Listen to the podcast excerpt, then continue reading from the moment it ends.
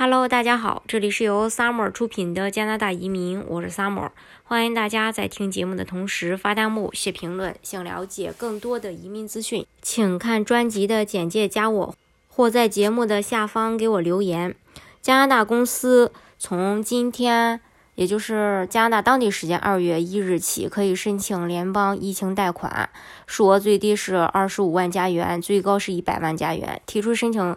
需要满足的最重要的条件，就是在过去八个月中，至少有三个月公司因为疫情的影响，嗯，收入减半或者减少。对于呃提出申请的公司，意味着八个月是从去年六月一日开始算起。一般来说，只有那些符合申请员工薪酬补贴和房租补贴的公司才有资格申请。但是 CBC 报道说，如果公司损失确实在过去八个月中有三个月超过百分之五十，也可以提出申请。新贷款项目的利息是百分之四，十年还清。公司向自己的银行提出申请，但是为贷款保驾的是加拿大联邦政府管理的企业基金库，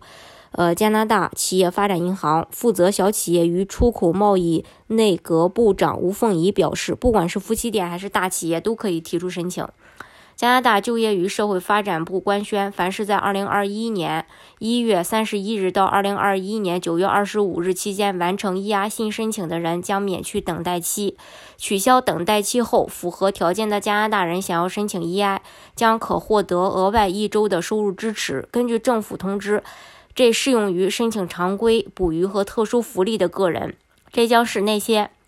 申请失业救济的人都能够在失业后的第一周就获得福利，而不需要申请人采取任何额外措施。从二零二一年一月三十一日起，所有的申请都将在这种新的豁免下自动的处理。加拿大就业部长表示，通过暂时豁免等待期，为工人缓解很大的经济压力，并更快地为他们提供收入支持。对于感到疫情影响特别严重的家庭和社区来说，这个无疑是起到了很大的作用。自从这个疫情开始，加拿大政府一直在呃帮助呃老百姓去解决一些事情，可以说是非常的暖心。这也是。为什么有很多人在疫情期间依然会选择移民加拿大的一个重要原因？